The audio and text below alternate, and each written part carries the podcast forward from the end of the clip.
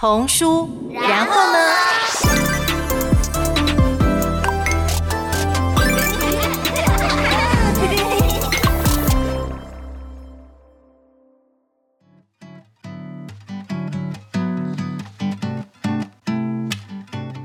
各位听众，大家好，欢迎收听童书。然后呢，我是主持人杨子伟。今天我们要来介绍的呢，是一本很特别的书。那这是台湾第一本地图立体书，也是台湾自制立体书中长度最长的。它有总共有两百五十五公分。那还有一点很特别的，就是这本书呢是翻转了传统的出版模式，它采用的是群众集资的方式出版，但是就也打破了呃童书与立体书的集资记录。那这本。书就是联经出版社与插画家陈又凌、立体书执译家郑新慧，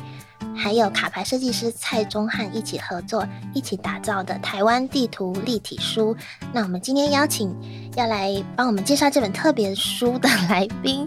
就是联经出版社的童书主编周彦彤，以及插画家陈又凌。那欢迎彦彤和又凌。大家好，我是联经童书的主编周彦彤。大家好，我是又凌。好，首先呢，因为这本书其实是刚才说它是群众募资出版的，所以其实现在是三月份开始出货，所以我想很多人就可能已经定了，但是他也还没有实际的看到成品，所以就是先请嗯燕彤帮我们呃线上开箱一下，就是 这本书呢到底它的内容是什么，然后它实际上又包含哪些产品？OK，好，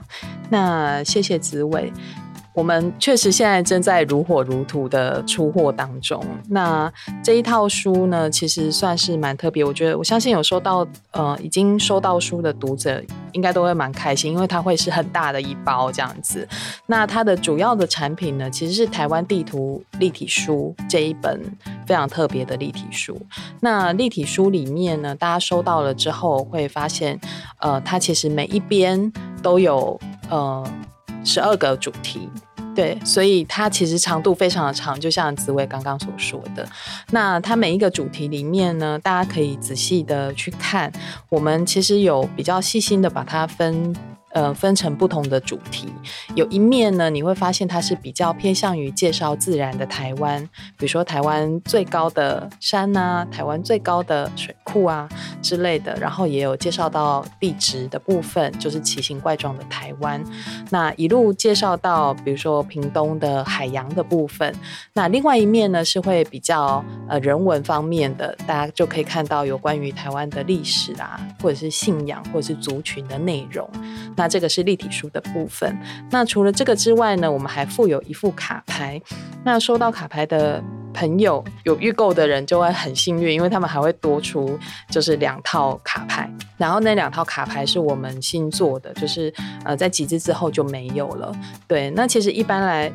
一般版的卡牌也很精彩。那卡牌里面其实是呃，也是贴着我们立体书的内容去设计的，所以其实两两个产品是可以互相对照。这是我们在做这一套产品的时候，呃，非常强调的，就是说它其实每一个东西是从台湾地图去发展出来，然后他们虽然形式不一样，可是他们的内容都是有连接的。那除了这个之外，我们还会收到一张序号卡，那个序号卡就是我们的有声故事。的聆听的序号卡，可以依照上面的这个指示去读墨的网站下载，大家就可以去听在里面的故事。那那些故事其实也跟我们的立体书是有连接的。虽然我们呃是邀请呃张友渔老师、陈淑仪老师跟马晓峰老师帮我们，就是呃重新整理他们以前写过的故事。我们再请那个非常有名的配音员，就是柏琴姐，帮我们把它录成有声书。可是大家。可以在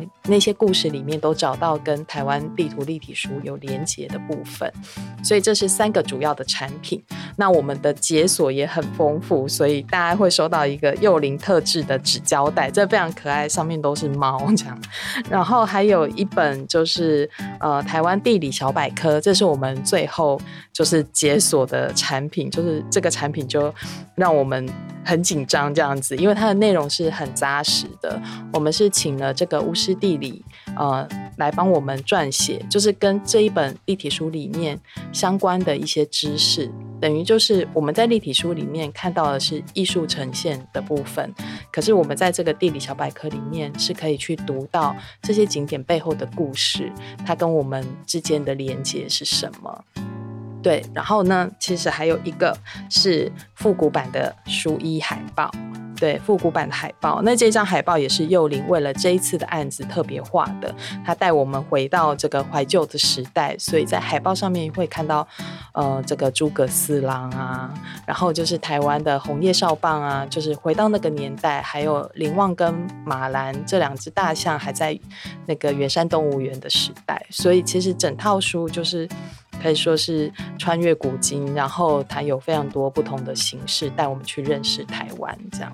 嗯，所以听起来就是又有可以看的，那看的又不是传统的就平面的书，嗯，它本身已经又有一个结构，就是它又是很立体的。那同时呢，又有可以玩的，然后又再来就是又可以从中再去延伸，去听到更多跟呃台湾或是台湾的景点相关的。故事，对对，然后又有产品，漂亮精美的 产品，所以真的是非常丰富的一整个礼包的概念。对对对，对，那这个这么丰富，这些延伸出来的，我们其实应该要回归到最开始，就是说这个台湾地图立体书的前身呢，其实是二零一七年，就是也是联经出版社跟陈幼玲合作的出版的有一本书，就是台湾地图。对，那这本书呢，其实是一个平面的绘本作品。对，那能不能谈一下，就是当初会有这个合作的契机，还有这本书的创作过程是怎么样的？嗯嗯，其实因为我一直以来就是会。呃，绘制出版社的画稿，然后一方面也会接一些商业的案子，然后就在二零一七年那左右，就是刚好画了非常多张地图的呃商业案。那有的地图就是美食地图啊，有的是历史知识的。然后我就在那一年画了三次台东，所以我就想说，哎，其实如果有机会可以把整个台湾都画一次，应该是。蛮刺激的，然后可能就是 心里这样想一想，然后刚好就在那时候，连经的编辑就来问我说，就是我们的发行人想要做一本台湾的地图书，不知道你有没有兴趣？然后所以我就很开心的就答应。然后我觉得，嗯、其实也是在做这本书的时候，才发现自己对于，呃，我成长的这个土地的。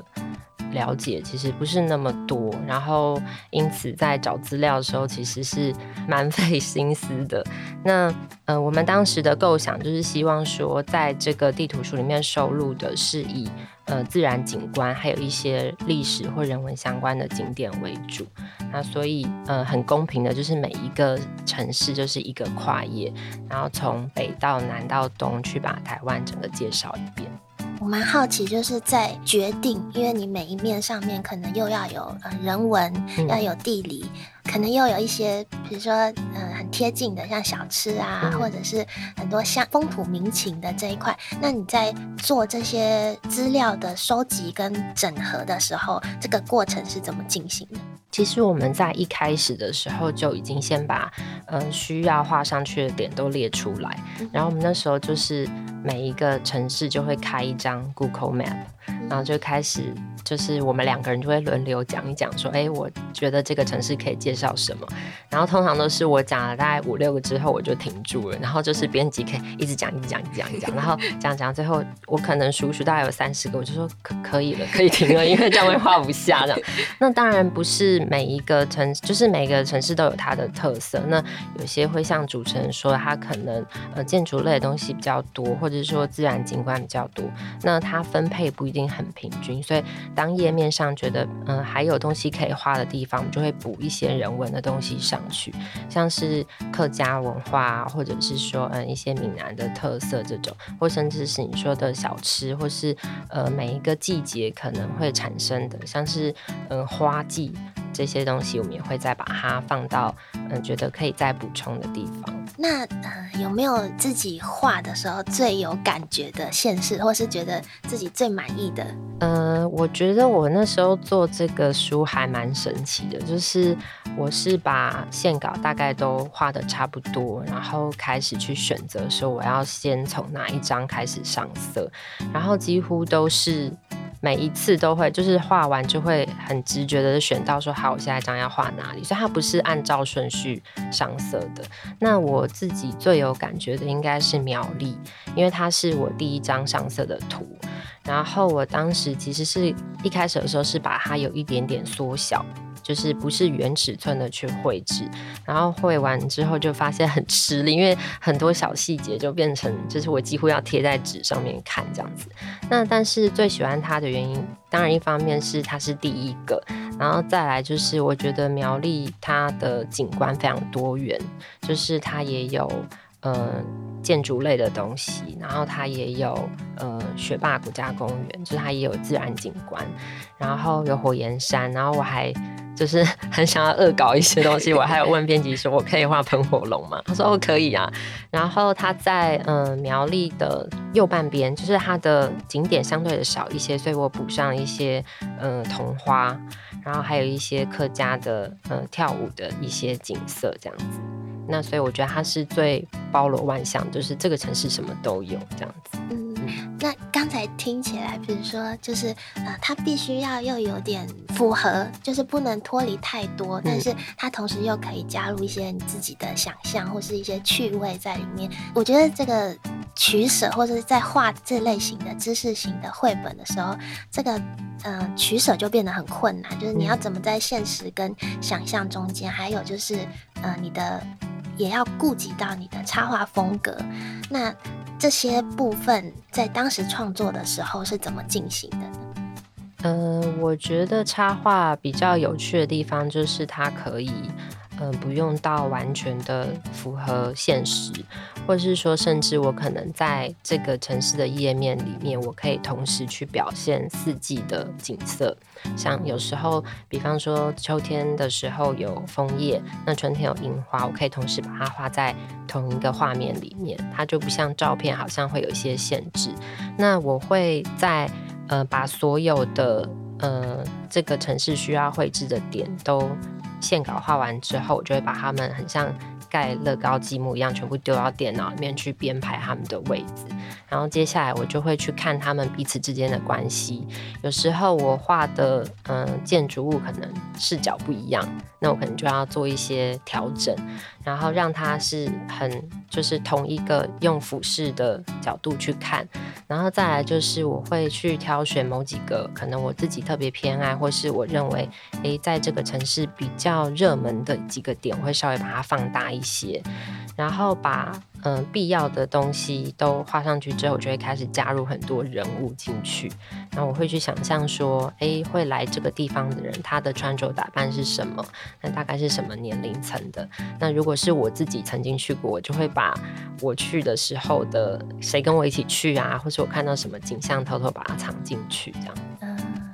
那因为我觉得这本书还有包括像这个立体书，它整个色系其实是非常淡雅。我我不知道这样形容对不对，但是我蛮好奇，就是说，那在画地图的时候，这个色系的当初考量，它会不会，还是说这个是你比较喜欢的风格，还是说你们有特别讨论过，说希望是以什么样的色系呈现？呃，我想应该是因为就是我们选定的景点是自然景观跟建筑嘛。那其实台湾所有的呃城市，除了南投之外，都是临海的，所以它每一个画面一定有蓝色跟绿色，就是它是很。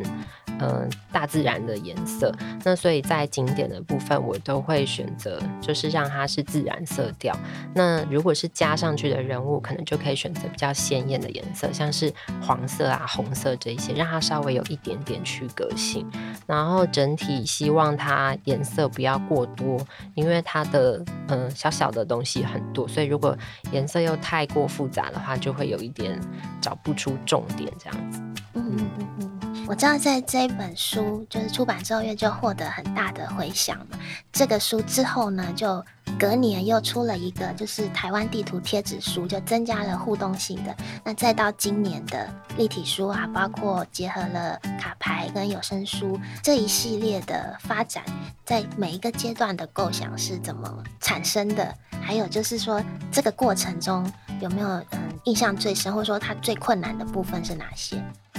其实这一切的源头。是要嗯、回归到说，我们有真的一个很好的 IP 的产品，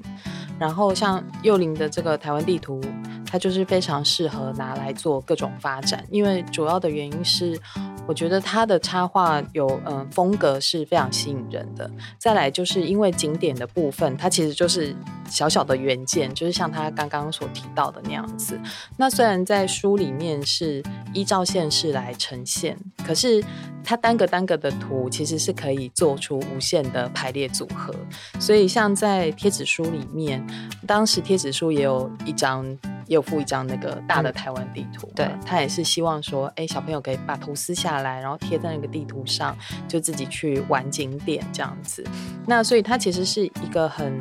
这些，就是他的这一本创作是一个非常适合拿来做各式各样的变形。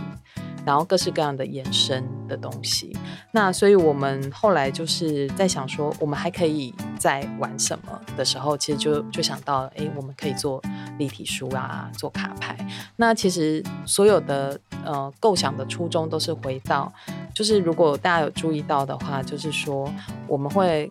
设计很多的产品，让小孩子他是可以去动手的，然后可以去玩的，就是包括贴纸。包括立体书，包括卡牌这样子。那我们会希望，其实孩子他可能在玩的过程里面是学习最好的动力，这样子。对，嗯。那我蛮好奇，就是比如说在决定呃，我们用贴纸书呈现，就这个过程中，比如说有没有讨论过像是拼图啊，或是有没有其他舍弃的？就原本有可能有讨论到，但是后来觉得不要使用的形式。有，也是有，就是我们在拼图的部分也有讨论过。然后，嗯，在台湾地图立体书的前身，它其实是希望做一本大书。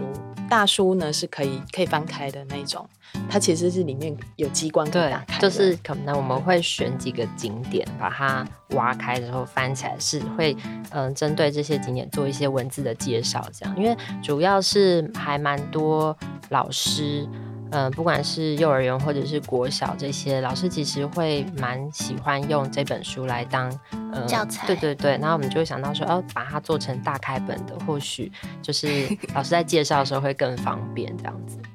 对，但是因为就是有一些制作上面的问题，所以这个部分我们后来就没有继续从这个点子去延伸，然后我们就是生出了另外的产品这样子。嗯，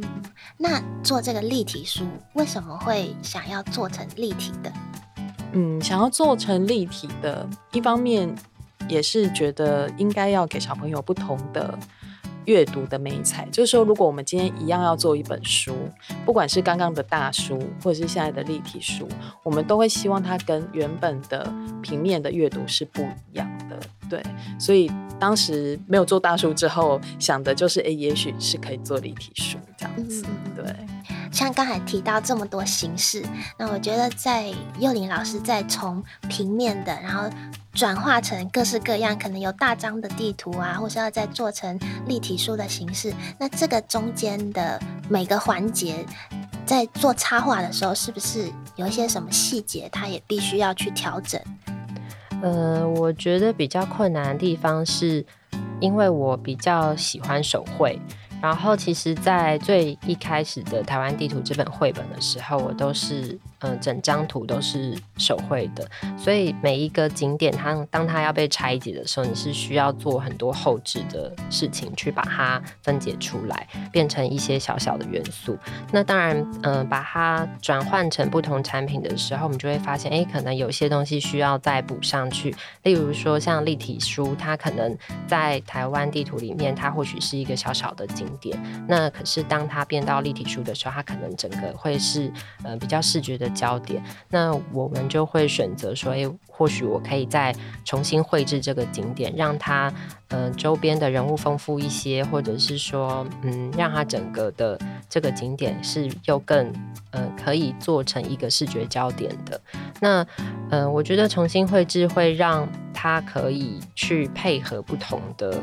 呃。美彩，或者说，呃，像贴纸书也好，或是立体书也好，就是我们会想办法让它，当它转换成不同形式的时候，也可以让它是呃符合这个形式的样貌，而不会说，哎，好像就是一直重复的挪用这个原本绘本里面的美材。那再来就是，有时候我们可能或许可以转换一下，像是呃里面的图像，或许是把它转换成线稿，或是说在整个产品的制作上。我们去用颜色去整合它，就是呃，像之前也有做成桌游的产品，就我们可能会呃用色系去划分它的卡牌啊，或者是它出现的人物，或者是它里面的一些物件，嗯，那就会让它整个不同的产品好像更有一个主题性，对，有一个系列的感觉，那也不会认为说，哎，好像看来看去就是就是这这几个图像这样子，嗯。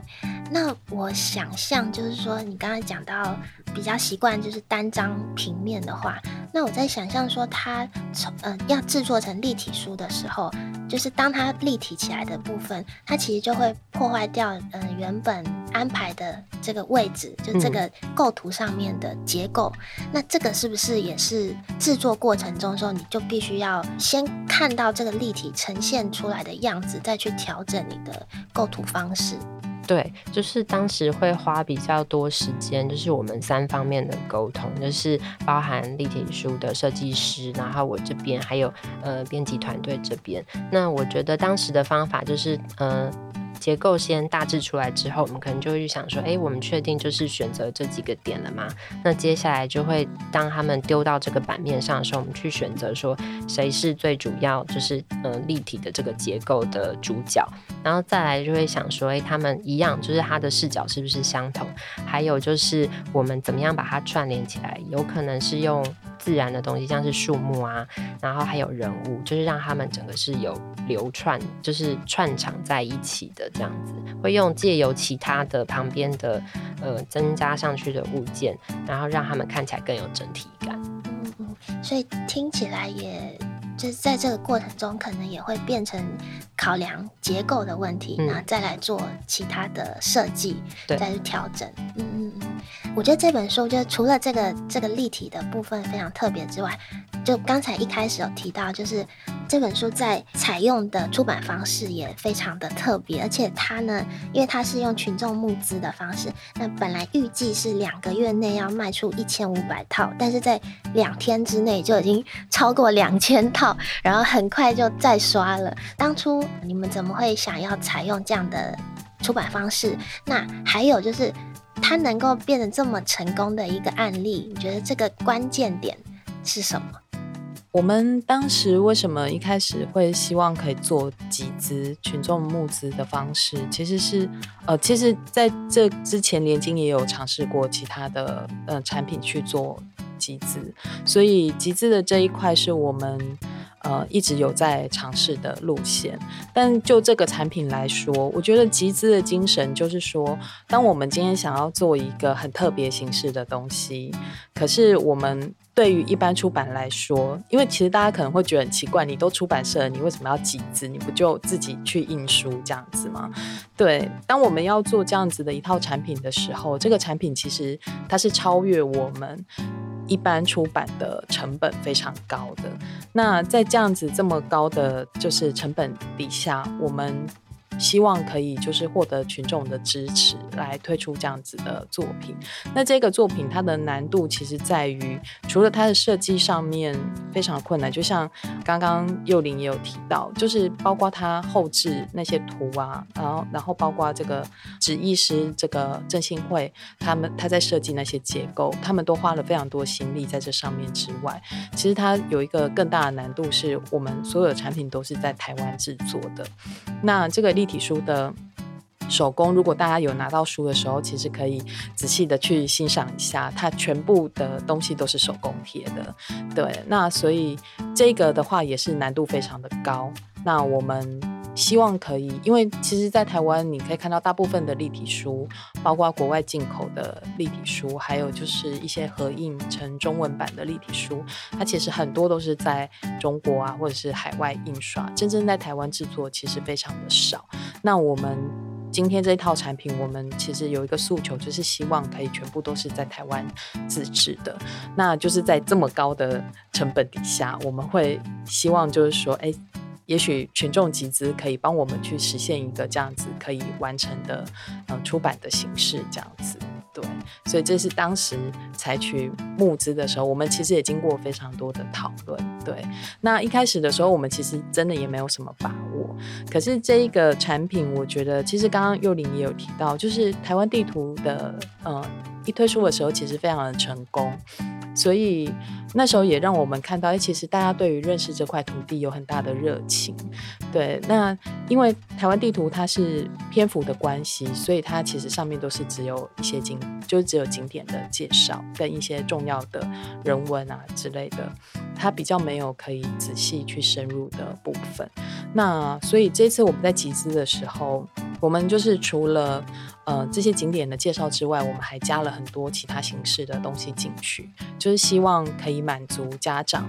然后满足孩子，他们透过不同的形式再去深度的认识台湾。那我觉得这个诉求就是让孩子他可以听故事认识台湾，玩卡牌认识台湾，从弹出来的景点，我们把它重组之后，不同的主题去认识台湾的这几个点都有切中到，就是我觉得读者他们的需求，所以在。加上幼林老师的作品就是很吸引人，对，有一个成功的 IP，所以我们才有可能就是说，哎、其实，在集资一上线之后就受到很大的关注，这样。嗯嗯，因为我知道集资它还有一个比较特别的，就是还没有制作之前就可以收到很多意见的回馈，对，所以我想这个可能也是，就是说现在的艺术创作者。他可能可以做出更符合消费者想象的产品，或他们需要的产品。那我蛮好奇，在这个过程中，当时在进行这个集资的过程中，有没有收到一些读者的建议的回馈，然后有做了调整的？这个部分倒是还好。所以就是已经非常符合他们的 对，因为其实我们跟需求，我们在我们其实前期做了蛮多事情的，嗯，就是说我们也有也有办过 VIP 的分享会，就实际上在现场给大家看过这样子。那卡牌的部分也，嗯，如果要这么说的话，卡牌的部分是有做过一些调整，就是说我们本来在上面只有放图而已，其实是没有字的。可是后来发现大家玩了以后，虽然很好玩，可是会有一定的难度，对，所以我们就为了降低难度，我们就把一些景点啊，把一些东西就是再放到卡牌上面去，所以这个部分确实是有帮助到我们调整。但我觉得募资它一个最大的挑战，应该是在募资结束之后，呃，要正式生产的那个阶段。然后我们之前也是不断的在跟厂商沟通，那厂商那边也不断的在调整他们的人力，因为我们一开始去估的时候并不是这个量，可是之后就暴增了这样子。那对于整个呃生产线来讲，是压力是非常大。那我们其实也也会很担心说我们没有办法及时可以出货，但是现在目前看起来应该是可以顺利。嗯，所以请那个。已经集资的群众也不要担心。对对对对 对。那哎、欸，那其实嗯，我也蛮好奇说，说那那像这样的集资期间结束之后，那这个产品后续会嗯、呃、怎么样继续销售吗？嗯，这个部分我们其实之后还是会再上市，只是我们会等呃集资的。所有的产品都出货之后，对，然后过一段时间，因为毕竟它生产要很久，对。再另外一点就是说，我们集资的群众，他当然买到的价钱是最便宜的，因为他，因为他们就是赞助我们去可以去实现这样子的一个作品，那那个价钱就是到时候是会有一个落差这样子，对，嗯。像我们刚才讲到这一系列，就是包含台湾，就是介绍台湾的，不管是从风土民情啊、自然人文，或者是台湾的历史的故事。那我知道，就是在连经，好像跟另外一位作者，就是陈盈凡，也有出版过很多像一二三到台湾、一二三转台湾、一二三升台湾这些连经童书，感觉上就是一直有在关注台湾的这个议题。那能不能也稍微分享一下，就是嗯、为什么你们会觉得这个议题这么重要，或者说你们在这个主题上面有哪些规划？呃，如果大家就是有比较关心连经童书的话，就会发现说，我们其实，嗯，从很早以前就一直都有在做，就是台湾主题的书籍。然后，其实包括整个不止童书，包括我们整个出版社，对于台湾的历史人文都是投注非常多的关注。尤其在童书的部分，会认为说，我们虽然也会引进一些国外很好的作品，然后也会呃介绍世界。上面的一些呃实地或一些值得关心的议题，像我们另外一套书《世界公民》，那它其实谈的是全世界的问题。但我们一方面也会希望，就是在台湾的孩子，他要对自己的家乡有所了解。所以在这个部分，我们确实琢磨了非常的多，然后而且是透过各种不同的形式，去为不同年龄层的孩子去打造。不一样的读物，那像是嗯陈英凡老师的一二三的这个系列，它是属于比较低幼一点的。那像幼龄的台湾地图系列，它可能就是知识性比较高。那它会是呃，比如说我们可能是给低年级到中年级的孩子阅读的。那刚刚我们有提到有声书的这个故事的基础，它其实是来自台湾的另外。我们的另外一套产品叫做《台湾风土》，那我们其实也出过台湾历史故事，都是系列的套书。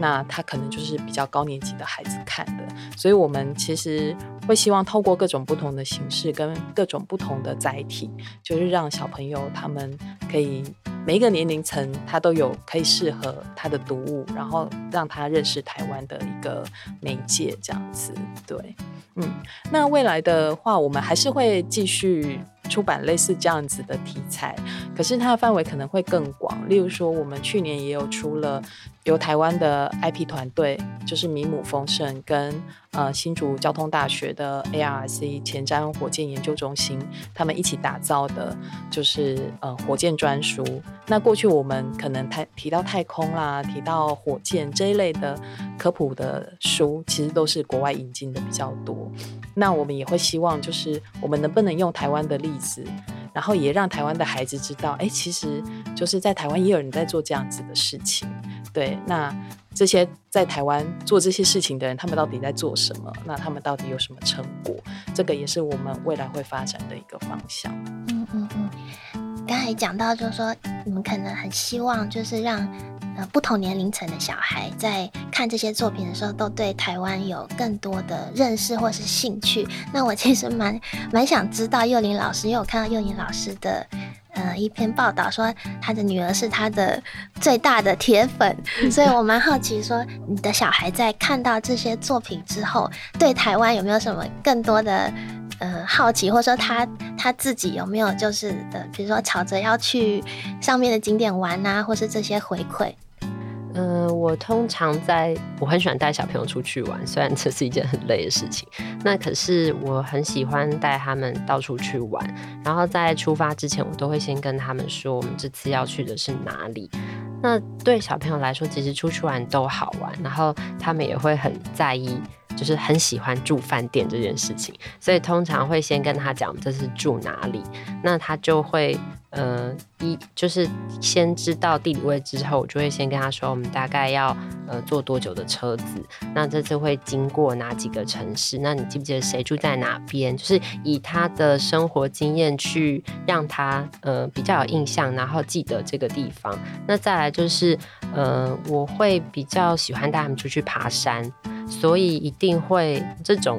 景点就一定是这个城市才有的景色，然后我就会用这样的方式让他去记得说，你记得我们上次去，比方说我们去八仙山好了，那你有看到什么，玩了什么，吃了什么这样，然后让他去记得。那其实都是在回来之后，我才会翻开书，再让他们看说，你有找到我们去的是哪里吗？这样，那有没有哪里不太一样？这样子，那接着才会说，哦，那如果我们去了台中，那上上次。去了高雄，是在呃哪边，然后所以我们是不是要坐比较久的车子，就是让他的实际经验再回头来看书，其实我觉得他会记得更清楚。对，个很特别，而且我觉得他应该会印象就会变得非常深刻，嗯、然后就会在自己又在这个书里面又加上自己的想象。对，嗯嗯嗯。那呃，最后就是因为其实我觉得地图有一个很特别的点，就是它是会变化的，随着时空变迁，就是同一条道路，可能在过去五十年是这个模样，那现在又是这样的模样。但是因为纸本书，它可能就是受限于它的形式跟内容是没办法改变的，所以现在可能很多人会呃结合科技。去呃，让这个地方可以让它的内容是可以一一直一直有转变或是增加。那我蛮好奇说，像台湾地图未来，或者是说像联经，嗯，因为联经出版社其实也是很早就呃开始投入电子书的的出版的这一块领域的，就蛮好奇说未来会不会有这方面的结合，或者是有没有已经在进行的计划？呃，这个部分的话，我觉得我们其实都还蛮勇于尝试的。就是说，如果有新的载体，然后如果说在成本啊，或者是各方面的考量之下都是可行的，我们其实都会很愿意去试试看。那我觉得这个也是呃，幼龄的这个作品呢，它的优势，因为可能一般的图画书或者是故事类的图画书，它其实不太容易有那么多可以尝试的机会。可是因为地图的这一个形是，再加上他绘图的特色，我觉得他接下来就是我们在这个集资完之后，我们其实还是有很多可以发展的可能，这样子。对，嗯，有时候也是因为透过不同的产品出来之后，就是听听大家对于这个东西的反应，然后有时候大家也会给一些反馈，就会让我们有更多的想法，这样子。嗯嗯嗯。那幼龄自己有没有想象过，就是？比如说，它跟科技结合的什么样的形式？嗯，我觉得，因为现在的小孩啊，其实对于三 C 产品很容易上手。然后我我想的是，如果它是有一种比较像触碰型的方式，就是走到哪点到哪那种感觉，我觉得应该也蛮有趣。对。嗯或者是比如说像 AR 的这种 APP，就是说，因为你地图可能可以拿着跟实际上的景点做结合，我觉得这个感觉是一个非常有趣的方式。而且我觉得，如果结合了呃英语老师的插画，就会让那个实际的景色变得很优美，它就会好像增添了一点诗意的感觉。嗯，好，谢谢。我自己是觉得，在透过认识自己本土的周遭的环境，因为我们现在很容易去信任某一个大的系统，就比如说像外外送平台，我们可能会忘记了，比如我们周遭的小吃摊，或者是嗯、呃，其实更早一辈的人的生活方式，他是去信任就周遭的。人事物，说这个老板卖的好吃，这个老板卖的不好吃，但是我们可能会更相信某一个系统上面的评分，或者是嗯，对，就是网络上的评论，它是一个虚拟的。但我觉得透过就是认识周遭自己所处的环境，它其实可以嗯为我们带来某一种归属感，还有一种嗯人与人之间的信任感。对，我觉得这个是，嗯，我在看这些作品的时候也会觉得很感动的地方，就是它会让我想起很多过去自己去游玩的回忆，那这是很贴近、很童年时候或是很根本性的一些感受。对，好，那我们今天就再次谢谢联经出版社的童书主编周彦彤还有陈幼龄老师来接受我们的采访。那我们童书，然后呢，呃，就下礼拜再见。那我们就再次谢谢两位。谢谢。谢谢。